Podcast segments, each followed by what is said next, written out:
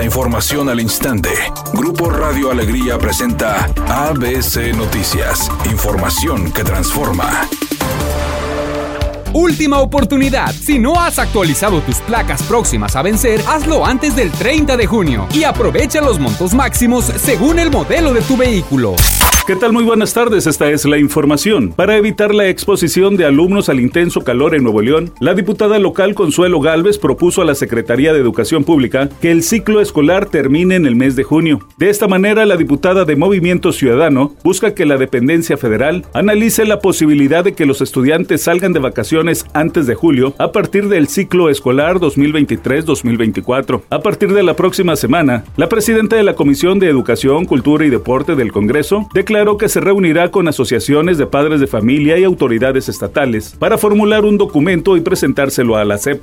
Asimismo, mediante una encuesta, recabará las opiniones de dichos grupos de padres y tutores sobre si les gustaría que se haga este cambio de fechas. Los días superiores a los 40 grados centígrados en la entidad provocaron la implementación de medidas en las escuelas de nivel básico durante el actual ciclo escolar para no afectar el desempeño académico de los menores.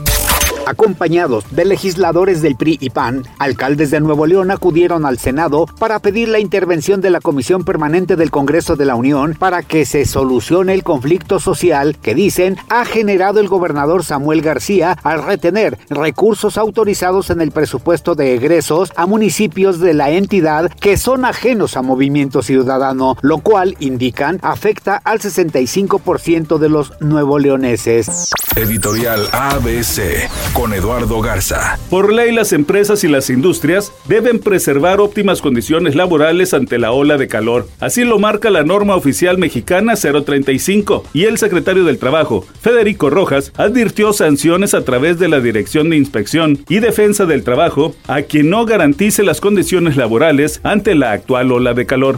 La cantante Anaí compartió en su cuenta de Instagram que tuvo un accidente con sus auriculares, por lo que tuvo que trasladarse a un hospital, donde le informaron que se perforó el tímpano. La también actriz contó que mientras le hacían un molde para sus audífonos, el material se rompió dentro de su oído y que al momento de sacarlo le reventaron el tímpano y ahora no puede escuchar. Dijo que nunca antes había sentido un dolor igual y que es muy incómodo no oír. Redacción y voz Eduardo Garza Hinojosa. Tenga usted una excelente tarde. ABC Noticias. Información que transforma.